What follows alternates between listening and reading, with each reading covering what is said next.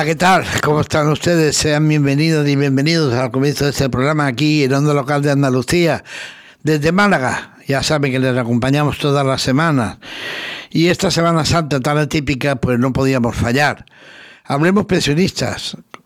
Eh, este programa producido y dirigido por Pensionistas de Nación de Málaga, que les recuerdo es una organización comunitaria que lucha por unas pensiones dignas por la revalorización del IPC anual, pero una revalorización en acuerdo con la subida de los precios, no un IPC anual como le conviene al gobierno.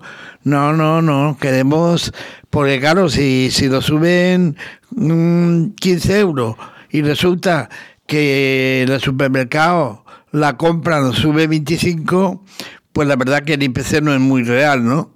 Eh, luchamos por una vivienda digna para los mayores. No se puede permitir que duerman muchos mayores en la calle. No se puede permitir que ya no haya viviendas sociales para los mayores de 65 años. Es intolerable. Y les quiero recordar que todo esto, que queremos pararlo, porque somos apartidistas y asindicalistas. Queremos que nuestra voz y nuestra palabra llegue a todos los rincones de Andalucía, siempre. Por eso hay que hablar muchas cosas. Yo creo que lo más importante de todo es pedir la unidad de una vez por todas de todos los movimientos pensionistas. Es importantísimo. Para ello, hoy eh, por problemas y distintas circunstancias, nuestra presidenta de pensionistas de la Nación Málaga, Pilar Mendoza, no está con nosotros, no puede estar. Nuestro incombustible luchador de la izquierda, Lázaro, desde Madrid, oye, coincide con una reunión que tiene, no sabemos si podremos contar con él y si estará por ahí y estamos con quien sí vamos a contar hoy en mayoría, mayoría del País Vasco, porque por ahí debe andar Marisa Galea, está ya conectada. Bienvenida Marisa. Hola, buenos días, gracias. Y Víctor, mi querido inseparable Víctor, ¿cómo estamos? Aquí estamos, dando el saludo a toda Andalucía, a todas las oyentes. Oye, es curioso, pero hoy entre una cosa y otra nos hemos quedado... Eh, pues el País Vasco y Andalucía unidos por medio de nosotros tres, que es mucho, ¿eh? es mucho, porque somos tres guerreros, bueno, dos guerreros y una gran guerrera, como en Marisa. Sí, por cierto, eso me dicen. No sé, yo no me considero así, pero parece que sí. Eh, a ver, Víctor, eh, ¿por dónde empezamos? Hombre, eh, podríamos hablar empezando de la banca. buen tema, buen tema. Eh, empezando en la banca y bueno, pues eh, el acólito que tiene la banca en el gobierno, el señor Escriba, pero yo me centraría en la banca activa, en esa banca que se ha llevado todo el aumento de las pensiones y más. ¿eh? Ha impuesto una serie de condiciones a la gente mayor y a la gente que no llega a final de mes para que parte de, de esa pensión se vaya en comisiones. Es de vergüenza. Es una pura vergüenza que este gobierno ¿eh? y, sus ministros miren para otro lado. ¿eh? Y la banca y el Banco de España ¿eh? permitan a la banca robar, porque lo vamos a llamar por su nombre, robar. Igual que se hacía en la sierra, con el, pistolón. Estos roban ¿eh? con, recibo, ¿eh? pero roban a todo el mundo, ¿eh? porque te exigen tener una cuenta para cobrar la pensión y te ponen unas condiciones que la gente mayor, primero, pues si no llega no puede cumplirlas. Segundo, segundo, los empleados de banca que no se dan cuenta que están jugando con ellos. Están cerrando la atención al público, están cerrando oficinas, están precarizando el empleo ¿eh? y están obligando a la gente a esperar en las calles ¿eh? Eh, a cuenta de la pandemia, porque todo les viene bien, todo les es bueno para el convento, a cuenta de la pandemia, a que un horario muy limitado, con lo cual en las fechas para cobrar la pensión, pues no da tiempo a que llegue todo el mundo y tengan que volver una y otra vez con el mantra repetido de que tienen los cajeros y que pueden usar los cajeros. Esta gente eh, yo creo que es muy lista, no es tonta, pero se hacen los tontos. Eh, no se dan cuenta que mucha gente mayor tiene mala vista, no sabe eh, cómo va el cajero. Cajeros que muchas veces, a los que sabemos un poco, te dicen que no tienes tiempo porque el tiempo que tenías para hacer la gestión, pues tienes que volver a empezar. Con lo cual ralentizan. Pero lo más grave de todo, lo más grave, es que ni la seguridad social, ni el gobierno, ni nadie pone remedio. Y hay un remedio muy sencillo. Y, se les acabaría el negocio a la banca. Es que la pensión del mundo de pensionistas se pague a través de las oficinas de correos. Que sea el cartero el que llegue a las aldeas, a los pueblos, ¿eh? en la sierra, en la playa, en, donde resida cada residente, llegue con su giro y le abone la pensión y le quiten el negocio a esa banca. Buitres, que son unos buitres. Eh, no sé, eh, Marisa, compartimos lo que, lo que dice nuestro compañero, ¿no? Pues sí, no sé si, como dice, luego en la sierra le iban a atracar a este cartero, pero bueno.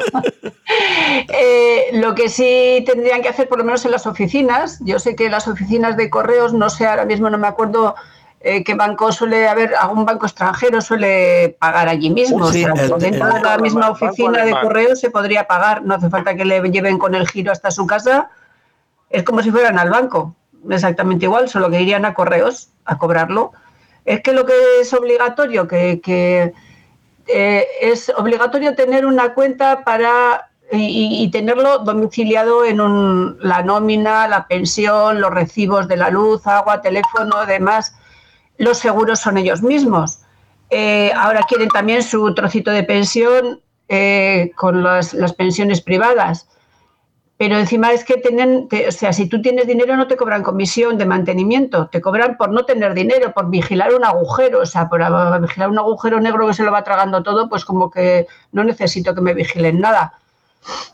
Eh, como he dicho ya en, otras ocasiones, podemos empezar como se hacía antes, eh, que vinieran a casa a cobrarte el recibo de la luz, del agua y demás, y, que cada uno se apañe como pueda. Y ahí tendríamos eh, puestos de trabajo y no estaríamos dándoles de comer, porque si encima es obligatorio y tenemos que darles una comisión, mm, no me cabe en la cabeza, ¿sabes?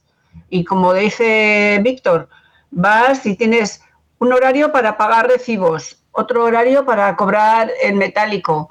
Eh, luego, si no, eso tienes que coger cita para, para lo que sea que no sean esas dos cositas. Eh, hay mucha gente mayor que por su pensión pues no tienen ni un ordenador, ni aunque tuvieran el ordenador, pues a lo mejor no tienen internet porque no la pueden pagar. En fin, que son todo complicaciones para la gente mayor sobre todo. Yo no sé, eh, en este caso, Víctor, eh, sobre todo lo, que estamos hablando y sobre la... ¿Qué, actitudes tiene Bruselas sobre el tema de, las pensiones y del señor Escribá. Vamos a ver. Eh, de esto es, largo y tendido lo que hay que hablar. El señor Escribá es un artista, un, verdadero artista, eh, jugando eh, a, esto que se juega en las calles, en los trileros, que te ponen los tres botes y, siempre se quedan con el dinero. Pues el señor Escribá es un trilero profesional. Y lo voy a explicar muy bien. Lo dije una y otra y otra y otra vez. Es más, manda eh, información, eh, noticias de alguna forma, eh, filtraciones a su prensa, a sus medios, para ver cómo se recibe. Y luego tiene la desfachatez de mandar comunicados diciendo que él no ha escrito, ni dicho, ni hecho eh, esas cosas que se le atribuyen. Pues bien, pues bien. ¿eh? El señor Escribar, ¿eh?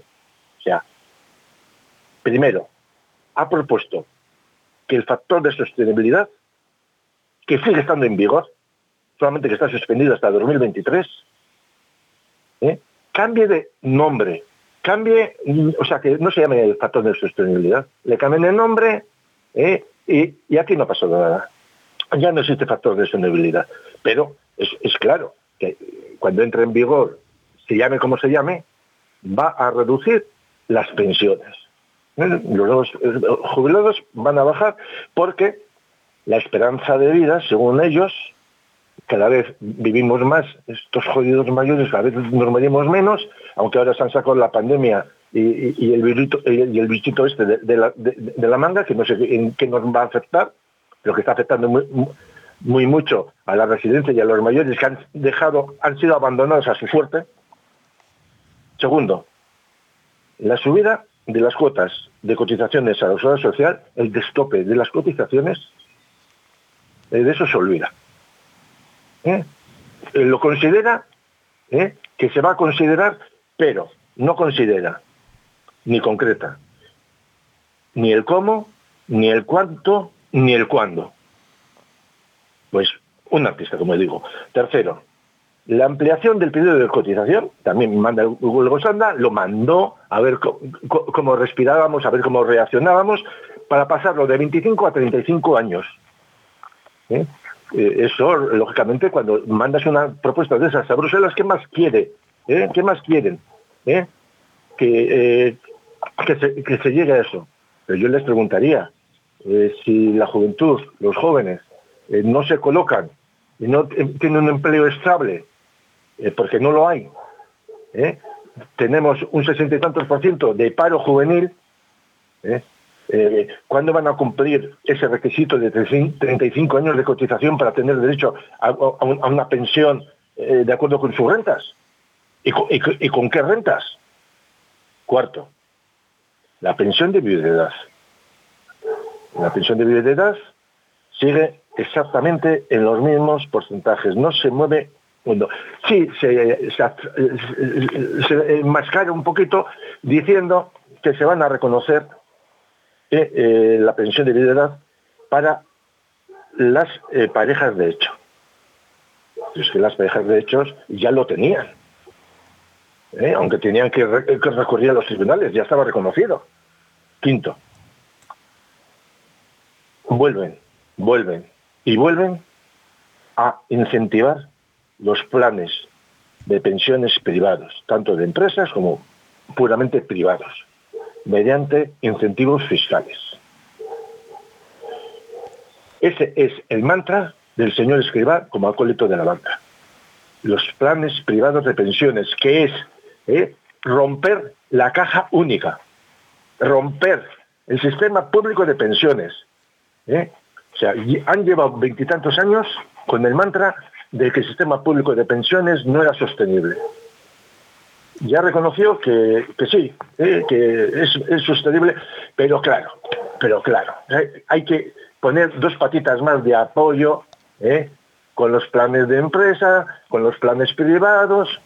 No, no, no hay que poner patas de, anclajes, no hay que derribar el edificio, no. Este gobierno, o estos gobiernos, en plural, estos gobiernos han sido especialistas en eh, crear crisis en las empresas para cerrarlas y venderlas al mejor postor. Eh, se vendieron todos los astilleros, se vendieron toda la gran industria, se privatizó y se vendió hasta los aeropuertos, cuando este es un país turístico, eh, aunque en estos momentos así nos luce el pelo. Y pretenden lo mismo, romper, romper esa caja única de la seguridad social mediante esta publicidad, eh, que te hacen los bancos, que te hacen las cajas, que vengas y que te hagas tu plan privado de pensiones. Pero es un plan privado de pensiones que lo podrá hacer aquel que tiene un buen sueldo, aquel que tiene un contrato blindado. ¿eh? En definitiva, los directivos ¿eh? y, los políticos. A ver. Pero el trabajador, imposible. Eso está claro. local de Andalucía. Eh, Marisa Galea, eh, yo te quiero preguntar, porque claro, eh, todo lo que está diciendo Víctor mm, tiene toda la razón del mundo, Pero hay una cosa que me preocupa a mí mucho en el caso de la mujer. La brecha de género que se sufre en los trabajos se agrava mucho en la jubilación, ¿no? Sí. Sí, eh, esto es, como dice, en, la jubilación se llega a cobrar hasta un 35% menos que el hombre. Y, las recomendaciones que hace el Pacto de Toledo, eh, pues no se acuerdan de nosotros para nada para nada. La única que se acuerdan de nosotros es para encasillarnos en, cuidadoras y, decir que hay que buscar una, fórmula de, que esto no exista, pero es que no, no, te dan ninguna solución, o sea, no sirve de nada. O sea, de las mujeres no se, acuerdan para nada. Siempre sigue aquí el, machismo de, una manera u otra, eh, porque por ejemplo, como decía Víctor, lo de viudedad, eh, cuando está viviendo con su marido, ese dinero es de los dos porque uno trabaja en casa y el otro, eh, bueno, y es que es más, a ver, eh, la gente mayor que yo, cuando se casaba te daban una dote y te tenías que ir a tu casa a limpiar la casa y a cuidar de tus hijos y tu marido. No te daban más opción, quiero decir que tú no podías eh, trabajar y financiarte después una, posible pensión. Eh, entonces, ¿por qué ahora no se reconoce a la mujer? Porque ese dinero era del marido y de la mujer. Eh, se tiene que reconocer a un 100%, no a un 52, ni a un 56, ni a un 60 porque además al 60 la han puesto, pero para mayores de 65 y que con unas clausulitas que no cobren, por, ejemplo, un dinero de una lonja, del alquiler de una lonja o de un piso, de un no sé qué. Hombre, yo entiendo que los que cobran dos mil y pico y si además se entiendes, pues habrá gente que, no se tenga que poner, pero eh, sí que una gran mayoría, si encima te quedas viuda con cuarenta y tantos años y con dos o tres hijos, pues resulta que no te dan esas opciones. O sea, es que no, no se acuerdan de las mujeres para nada. O, por ejemplo, como digo, esta gente mayor que ha estado muchos años casada y al final se ha divorciado, pues resulta que tampoco tienen opción, porque como te has divorciado ya no tienes opción ni a la de viudedad. Entonces, mm, y si has podido trabajar en algo, generalmente te queda el trabajar eh, limpiando alguna casa que no te han cotizado por ti. Al final, todo es eh, dificultades para que la mujer cobre o cobre por igual y además luego hay muchos trabajos que los feminizan para pagar menos y el, hombre que trabaje en esa opción también cobrará menos. Y antes también esto te decían de es que él, es el cabeza de familia, cuando esto ha dejado de existir hace muchos años y el cabeza de familia no siempre ha sido el hombre. Ha sido, por ejemplo, la mujer a veces porque se ha quedado viuda o porque eh, la mujer tendría una carrera y el otro no. O sea, es que estas cosas tan sui generis son muy especiales porque al final lo que hacen es, pues eso, lo convierten en algo machista, que parece que es el hombre siempre superior, el que cabeza de familia, el que trae el dinero a casa, todas estas cosas que nos contaban cuando éramos pequeños. Eh, hay un, tema que a mí me gustaría abordar, eh, Víctor, contigo y, con Marisa. Eh, parece ser que ha levantado mucha polémica el que en la mañana del 25 de marzo pues se celebrase una rueda telemática por parte de varios movimientos de pensionistas del Estado español. ¿Qué podemos decir de eso? A ver, Víctor. ¿Ha habido polémica? Yo no me he enterado. a ver, Víctor. Víctor, ¿me escuchas? Sí, sí, sí. Vamos a ver. Eh, el movimiento de pensionistas de Euskadi de Navarra lleva teniendo contactos y ha mandado cartas. Pero eso no tiene nada que ver con esto, Víctor. Esto no tiene nada que ver. El día 25 lo que hicimos es una rueda de prensa de, del Movimiento Estatal de Pensionistas para anunciar que el, que el día 17 de abril eh, íbamos a, vamos a hacer una movilización, cada uno lo que pueda, porque claro, parece que íbamos mejor, pero resulta que ahora uh, un puentecito que nos dejan sueltos y empeoramos. Ahora Semana Santa, cuando volvamos de Semana Santa, no sé si vamos a ser capaces de de en todas partes hacerlo aquí en Euskadi se está empeorando bastante. Eh, pero quiero decir que yo polémica, no sé, fui una de las portavoces de, de esa rueda de prensa, no sé si... Sí, eh, la verdad, no me he enterado. No, la verdad que, que eh, vamos, sé que hubo eh, del movimiento pensionista de Madrid, de Baleares, de Galicia, eh, tú portavoz de Euskadi, pero realmente eh, faltó mucha, faltaron, no sé, mucha gente que quisiera, que, que a lo mejor quería haber o, o quisiera haber participado, no sé. Vamos a ver, eh, es eh, una rueda de prensa eh, sin, sin grandes con una pretensión muy grande. Movilizar eh, los movimientos de pensionistas de todo el Estado. Entonces, eh, cuando se hace una rueda de eh, se convoca o se selecciona eh, tres, cuatro personas que van a representar el movimiento. No una persona, o sea, no, las personas que están eh, dando la rueda de prensa eh, son meros mandatarios del movimiento. No representan ni a sí mismos, representan al movimiento. Otra cosa es que eh, les pongan la etiqueta de que Marisa es del País Vasco, de que eh, Pep es mallorquín, aunque hable de otro sitio, y, vi- y- y vi- viceversa. O sea, ¿eh? Los gallegos, los andaluces, Sí, pero esto es simplemente para reconocer que estamos de todas las partes del país, nada más. No. Exactamente. Pero no representan más que al conjunto de, plataformas que estamos adheridos ¿eh? y que y, eh, a un movimiento ¿eh? que es un movimiento de unidad de acción, no de pensamiento. ¿eh? Unidad de acción significa ¿eh? Eh, que hay que meter un revulsivo en la conciencia de los pensionistas, porque si no somos capaces de reclamar en la plaza nuestros derechos y exigir estos derechos, no solamente para nosotros, sino para nuestros hijos y nuestras nietas y nietos, ¿eh? Eh, esto se acabó. ¿eh? Porque al final van a imponer la oligarquía de siempre, pues eso, sus derechos. estamos volviendo a retornar prácticamente al derecho de pernada. Más es muy fuerte lo que digo, ¿eh? es muy fuerte lo que digo, pero lo digo literalmente, porque el Sí, sí, derecho no, de pernada... al, al final es que están queriendo esclavizarnos y que trabajemos por un bocadillo, sin más. Es, es- es- es así de sencillo. Claro, porque a- aquí hay una cosa que está clara y lo, lo, lo, lo habéis referido muchas veces, y tú sobre todo, Víctor. Aquí lo, lo único que quiere el señor Escribá es privatizar, privatizar. Por cierto, según un informe que he leído esta mañana, es eh, el ministro que más planes de pensiones privadas tiene, que más seguros médicos tiene privados. Vamos, que está bien cubierto, señor Escribá.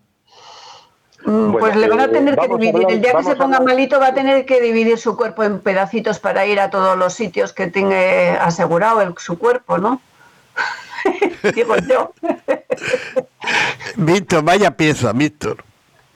Eh, vamos a ver, la seguridad social, la seguridad social, en- eh, la, la- la gran, la gran logro fue conseguir una seguridad social pública, eh, unos servicios públicos, una sanidad pública, igual que la educación.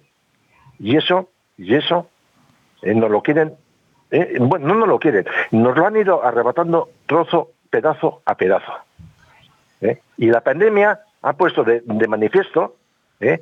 que si no hay una eh, seguridad social potente, si no hay una sanidad potente, si no hay una investigación potente, financiada por el Estado con empresas públicas, porque en este país se privatiza todo. O sea, Todo cuando las da dinero. Cuando da pérdidas vuelve al Estado otra vez para que las pérdidas te las repartas.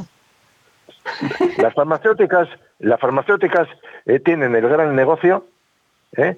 de hacernos eh, adictos a las medicinas. Y hacerse adicto a la medicina no es sanar, es enfermar. Cuanto menos de- medicina necesite una persona, más sana está. Sí, porque te arreglan por un lado pero te descacharran por otro. Pe- Pero estamos en el mantra, en el mantra, en el mantra, ¿eh? ¿eh? de que, eh, bueno, pues eh, no quiero hablar de la vacuna, porque si hablamos de la vacuna, eh, ya nos metemos en, otro, en otro berenjenal. Vamos a lo que nos lleva. ¿Por qué, regla de tres, la, población eh, más amplia de riesgo, eh, que son precisamente pensionistas de 65 a, eh, a 79 años, todo ese abanico, todavía no hay prevista la fecha de vacunación. Si es que la vacunación es realmente necesaria y va a solucionar algo. ¿Alguien me lo puede explicar? Yo no sé, pero voy a esperar a que me vacunen de las últimas, por si acaso a alguien le sale cuernos y rabo, mm, porque no me fío demasiado. Eh, yo, yo creo que es que yo no entiendo tampoco. lo único que puedo pensar es que cuanto más gente mayor siga muriendo, más le favorece al Estado español. Es que otra cosa no la puedo pensar. Porque es indigno de que haya las personas mayores de 70 años, eh, yo tengo 72 y que me hayan dicho a mí que hasta finales de mayo, primero de junio, no me voy a poder vacunar. Yo es que además por un lado dices, bueno, se quitan de darnos pensiones y demás, pero por otro lado dices, pues se les acaba el chollo de las residencias porque está muriendo mucha gente de residencias y, ¿Y a quién van a meter si no.? O sea, quiere decir que a los que estamos bien, gracias a Dios, esperemos que no nos tengan que meter en una residencia.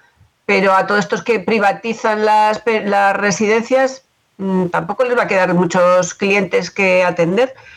No entiendo yo estas historias que están sucediendo tan, tan raras, la verdad. Eh, yo, quiero denunciar en Andalucía cosas que ocurren en el País Vasco que no tienen eco en el País Vasco. ¿Eh? Y, va a sonar raro, pero es, así. El País Vasco eh, lleva privatizando la seguridad social y la sanidad un montón, un montón de años.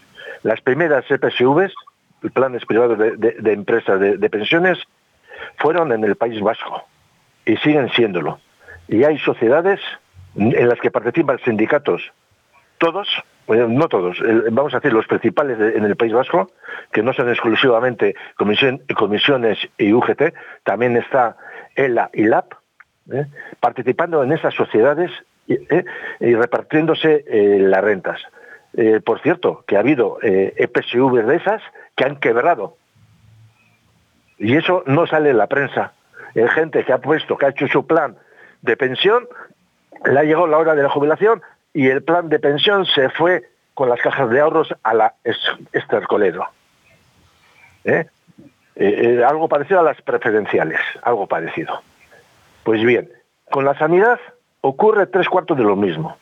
Si alguno ve los partidos, el Atleti anuncia una gran empresa privada, EMQ, de medicina privada, qué casualidad. Están inscritos en la misma todos los funcionarios del gobierno vasco, todos los funcionarios locales, hasta la Estaina ¿eh? y demás. O sea, ¿pero qué es esto? O sea, mm. eh, eh, lo que pagamos con dinero de público, encima pagamos con dinero público un servicio privado de, sanidad. la, seguridad social no es suficiente para ellos. Yo, te digo que, por ejemplo, mi padre trabajó en la Diputación y eh, hasta creo que cuando ya, no sé si comenzó la democracia, tenían el igualatorio médico quirúrgico, el IMQ. Y, no había seguridad social para los funcionarios, era eh, privado. Luego ya con eso no hay que ponerlo para todos, no sé qué, o sea, digo, era obligatorio para todas las empresas, menos para, menos para los funcionarios. dices, ¿cómo se come esto? Porque luego resulta que cuando eh, hay una historia grave, eh, te llevan, vamos, tú pides además, o si no te llevan a la, seguridad social, aquí a Cruces o al Lácano, en estos momentos hay unos cuantos más. Antes era solo Cruces. O sea, te llevaban allí sí o sí, porque es que los demás no tienen las maquinarias que tiene la seguridad social. Les faltan maquinarias para, para mirarte y demás. Ahora mismo con la pandemia ha sucedido lo mismo. Tú ibas al, a Sanitas o a alguno de estos y lo que hacían era derivarte a cruces o, al, o a Galdácano al que te correspondiera, ¿Por qué? Porque no, no están preparados, no tienen máquinas para, para ello. O sea, mucho cobrarte, mucho eh, privatizar no sé qué y luego cuando realmente viene Paco con las rebajas, hay que salir corriendo porque allí no te atienden. Entonces, eh, yo, por ejemplo, no, no, recuerdo, porque dices, yo creo que fue cuando, como cuando Franco así, que cuando murió, que ya eh, nos, les pusieron obligatorio a los funcionarios tener la seguridad social y cuando mi padre se jubiló tuvo que despepitarse para buscar el tiempo que estuve en la mili, el tiempo que estuve, no sé, trabajando por su, eh, de camionero, de albañil, de no sé qué, para poder tener la seguridad, o sea, una pensión, ¿sabes? Porque además, en la Diputación, siendo funcionario, no, te, no, no cotizaban por el total de tu salario, te ponían como un salario base y luego te añadían todo lo demás en trajes, en no sé qué, no sé cuál. Lo cual quiere decir que el que hace la ley hace la trampa. Y el primero son los funcionarios, o sea, el, gobierno eh, en sus distintas instituciones te van haciendo las trampas. La, aquí Osakidecha, o Seguridad Social en otro lado, ¿verdad? Aquí es Osakidecha. Hay gente que lleva 30 años trabajando eventual.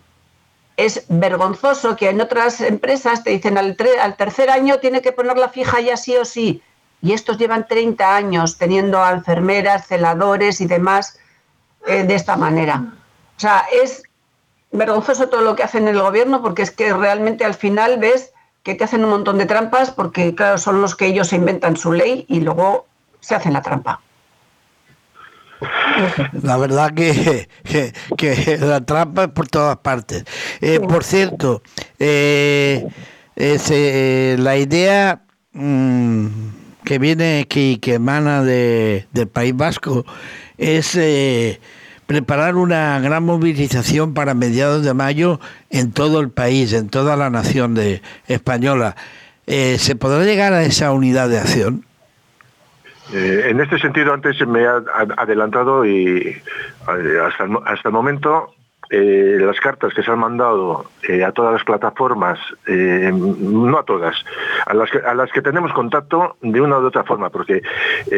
A todos lo conocemos, pueblo, por desgracia. Así que a los que conocemos hemos enviado.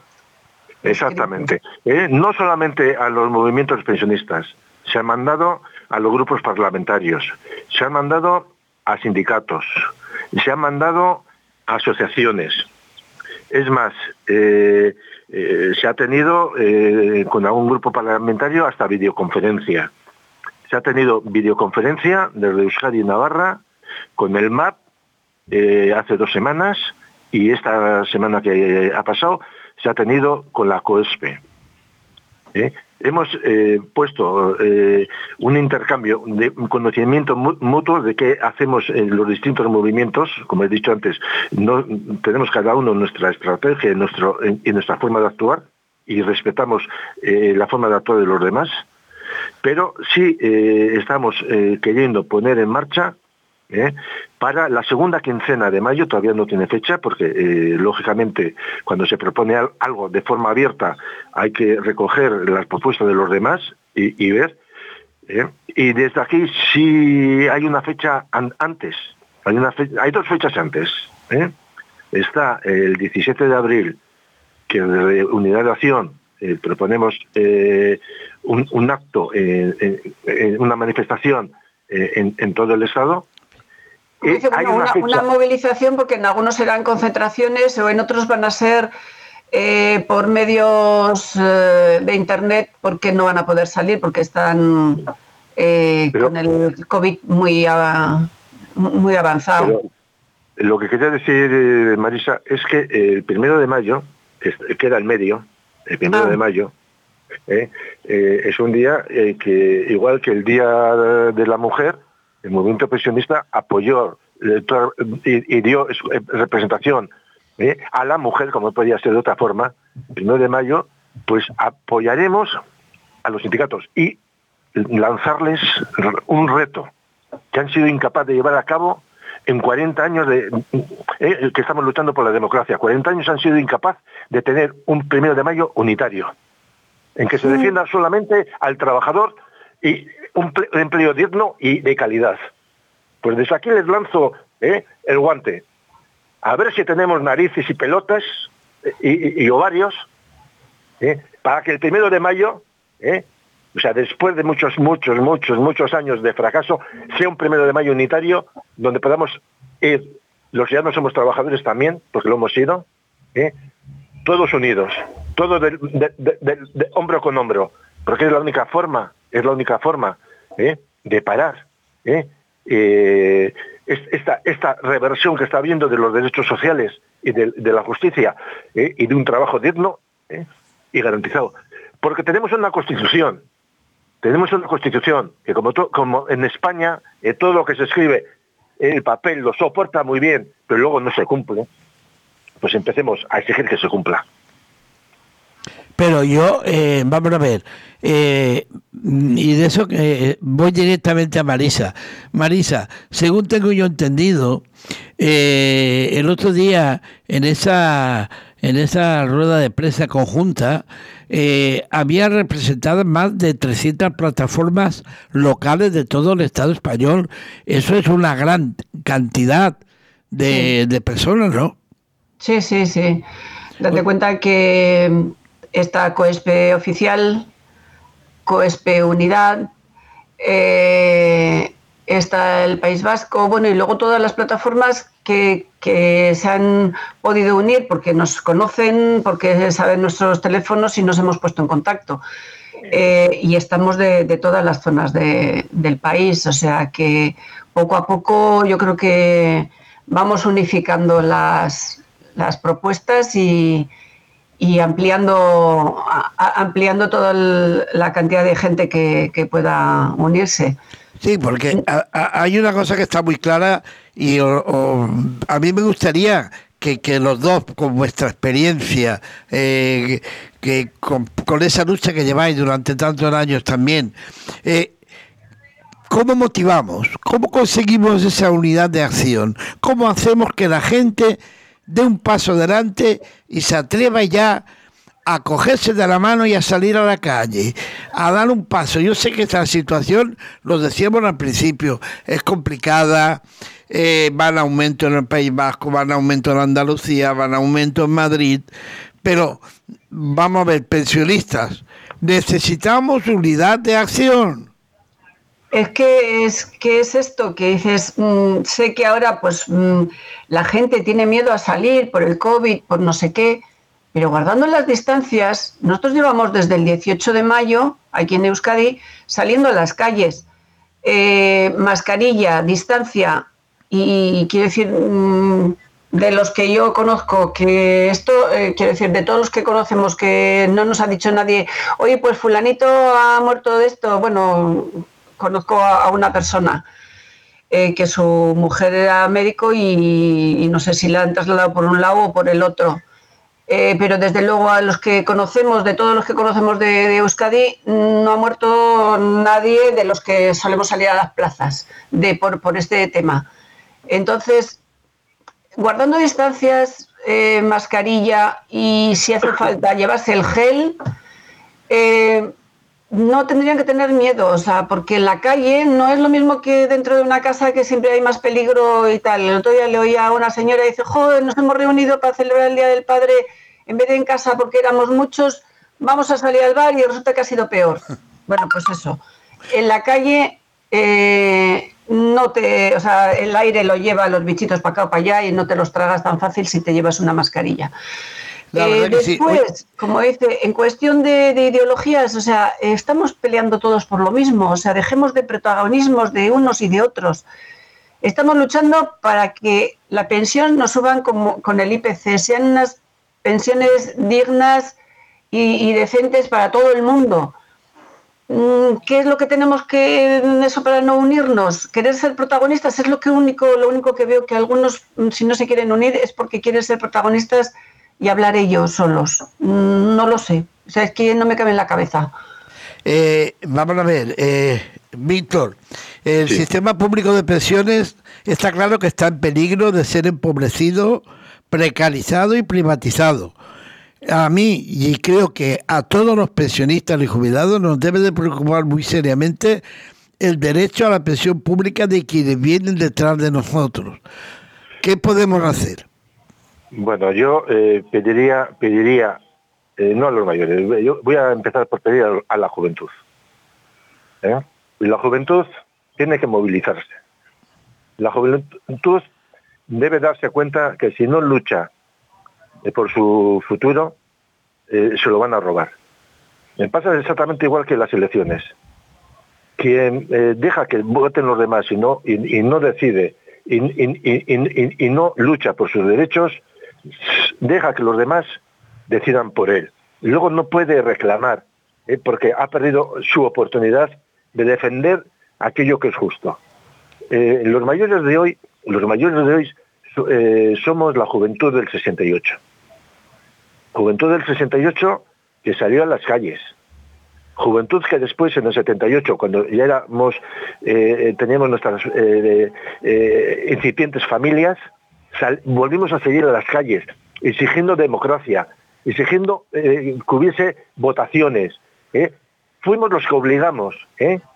a crear una constitu- constitución y este simulacro, porque para mí sigue siendo un simulacro de democracia. Porque tenemos una corona, tenemos una corona que no la ha votado nadie. Y, no es que no la haya votado nadie, es que si vemos las declaraciones del entonces eh, presidente, no se votó porque tenían en los, eh, las estadísticas y en las consultas que habían hecho que iban a perder las votaciones si se votaba. Pues bien, ¿eh? hemos tenido el ejemplo de un emé- emérito que ha seguido los pasos de sus mayores y se ha marchado de España, porque ha hecho lo mismo que hicieron sus mayores, robar a manos llenas, y tenemos, tenemos. Al su hijo, ¿eh? su hijo, ¿eh? que es una monarquía puesta por Franco. No olvidemos eso, es una monarquía, mo- monarquía puesta por Francisco Franco, caudillo de este país. Por la gracia de Dios, manda huevos. Eh, yo pediría, pediría que no tengamos miedo. Los mayores no podemos tener miedo porque no nos pueden quitar nada. ¿Qué nos van a quitar? La vida. Pues si la vida la vamos a entregar. ¿eh? Antes o después la vamos a entregar. ¿eh? Pues no tengamos miedo. ¿eh? Tomemos las medidas de precaución, usemos las mascarillas, usemos eh, la distancia ¿eh? y vayamos como uno más. Las personas que estamos y hablamos y estamos lanzando este mensaje no somos nadie si el pueblo no nos apoya. En el País Vasco, en Madrid, en Andalucía, si los pensionistas y los jubilados no salen a las plazas, no van a las calles, no nos sirve de nada protestar. ¿eh? Hay que ocupar la plaza pública, porque la plaza es pública. Lo dice, plaza, pública. ¿eh? Lo mismo que la sanidad es pública, lo mismo que la enseñanza es pública. ¿eh? Pues hagámoslos público. Y sobre todo, sobre todo, no pido que seamos valientes, pido que no tengamos miedo. Onda local de Andalucía. Eh, eso es muy importante. El- eh, si tenemos miedo no vamos a llegar a, a ninguna parte. eh. Y la verdad es que lo único que vamos a conseguir es que nos sigan metiendo por los ojos cantidad de publicidad para que hacerse pensiones privadas eh, y para utilizar las pensiones públicas los y los servicios públicos vayan desapareciendo. Y eso está claro que quien gobierne, quien gobierne, las pensiones públicas, los servicios públicos los vamos a defender que no quepa la menor duda. Eh, Eh, hay que tener en cuenta, hay que, eh, perdona, hay que tener Sí. en cuenta eh, un, un- un tema que es que no solamente es, eh, vamos a la oligarquía, porque cuando hablamos de oligarquía, ¿de qué hablamos? Cuando hablamos de oligarquía, hablamos de los herederos de los señores feudales. ¿eh? Los herederos que han heredado la tierra, los herederos que son dueños de las empresas, los he- herederos que son dueños de las eléctricas, de la banca. Son los mismos, los hijos de los hijos de los hijos de los señores feudales. Y cuando he dicho que siguen eh, empeñados en recuperar su derecho de pernada, ¿eh? lo hacen a través del dinero, sin más. ¿eh? Y es preferible morir de pies de frente a ellos que vivir toda la vida de rodillas. Es preferible. Es, es más, estos señores feudales en Europa siguen siendo los mismos, siguen siendo los mismos grupos de presión. En Bruselas, ¿eh? igual que esto, nos quiere meter sus planes privados, ¿eh? ¿Eh? públicos ¿eh? y privados, no públicos, planes privados de empresas desde Europa. Pues va a ser que no. Y en ese sentido, sí, todas las nacionalidades que estamos aquí, todas las nacionalidades, norte, sur, este, oeste, debemos unirnos con los movimientos que están en lucha en Europa. Eh, chalecos amarillos en Francia, movimientos eh, pensionistas en, en- en Italia. ¿eh? O sea, ¿eh? es una unión de todos, porque Europa, Europa, la comunidad económica europea, las, lo, lo que está haciendo, lo que está haciendo el gobierno es ver de llevar a cabo esas recomendaciones. O sea, no nos engañemos. Es O sea, que Europa esto es no cuestión, esto es de cuestión de la banca, del- pero de la banca mundial, no de la banca europea solo, porque esto está sucediendo en, todo el mundo, en realidad. O sea, es en Brasil, Chile, en Estados Unidos. O sea, es que si no tienes dinero, te puedes morir en una esquina que te va a dar igual porque no te pueden atender. O sea, o no te van a atender. No es que no te puedan, no quieren atender si no hay dinero por delante. Entonces, es algo que al final nos tendremos que unir no solo en Europa los pensionistas, sino los de todo el mundo, ir contra la banca, porque es la que realmente manda en el mundo. Es, es la que eh, aquí, por ejemplo, yo digo, en, su día, cuando se realizó, ya creo que lo comenté en otra ocasión, cuando se realizó la, la, eh, seguridad social, en el 1966, en el 72, eh, dejaron en stand-by eh, una de las, de las tres patitas de, de la seguridad social. Una era la de atención sanitaria, la otra es para las pensiones y la otra era para aportaciones voluntarias. Y esas aportaciones voluntarias, yo no sé, ya como me decían, no, es que hubo un crack en el 72 y creo que no es un crack económico, sino simplemente que lo dejaron aparcado y en el año 82, 83, en Europa comenzó a salir las pensiones privadas. Yo creo que lo dejaron a propósito para que eso, porque claro, si tú tienes dinero y dices, bueno, yo aporto un poquito más para que mi pensión sea mejor, está dentro del gobierno, que es el gobierno el único que te puede garantizar que vas a cobrar. Y cuánto vas a cobrar, cosa que la banca no te da ninguna garantía porque lo ponen en empresas que cotizan en bolsa y lo mismo suben que bajan. Entonces, al final, eh, como ha dicho antes Víctor, eh, en más de una ocasión han perdido dinero y eso no te lo cuentan. Eh, hace pocos días de Canadá se juntó un fondo, unos fondos buitre para hacer bajar a unas empresas fuertes como era Nokia y no sé cuáles otras, eh, Game no sé qué, según me decía mi hijo. Y, claro, eh, ahí tenían el dinero de las pensiones invertido. Eh, ¿Qué pasó? Que cuando se dieron cuenta en el mercado lo que estaba pasando, que estos fondos buitres estaban queriendo hundir a estas empresas, a cuatro empresas, pues los pequeños inversores, como tú, como yo, como eso, que tienen cuatro duros en los ahorros, se dieron cuenta y comenzaron por Internet a hacer que esas, esas, eh, esas acciones subieran. Habían bajado hasta un 70% el valor de esa empresa, imaginaros. Querían llevarla a quiebra. Pues los pequeños inversores son los que la han salvado y eran eh, dinero de maestros de Canadá. O sea, quiero decir que esto es algo que es la banca y los fondos buitre los que nos están manejando el dinero de nuestros países y de nuestra gente. Por eso tenemos que ir en contra. Y como decíais, la gente joven, la gente trabajadora son la que tienen que movilizarse porque estamos defendiendo no solo nuestras pensiones, que, que sí, porque queda, pero nos quedan menos. A ellos no les va a llegar, para cuando quieran jubilarse, les va, van a tener un 50% menos que lo que cobramos ahora. Si, antes, si cobramos el 80% de nuestro salario, imaginaros después la mitad del 80%. O sea, cobrarán un 40% de lo que debieran de lo que están cobrando como salario. Y encima el salario es pésimo porque 950 euros no llega ni para mitad de mes, ni para poder pagar un piso en alquiler. O sea que hay una cosa que, que, que eh, tenemos clara, que las pensiones es el gran bocado que queda de lo público y ahí donde lo 150.000 quieren- ahí, ahí donde los bancos quieren hincar, ¿no? A eso, a lo único que nos queda. Son 150.000 Bueno, tenemos- millones en España. Es un Eh, bocado muy goloso, muy goloso. Ver, y es lo que nosotros tendríamos que estar promocionando es este apartadito que lo que lo eh, extienda el gobierno, pero claro, no, no les interesa porque le están manejando la banca.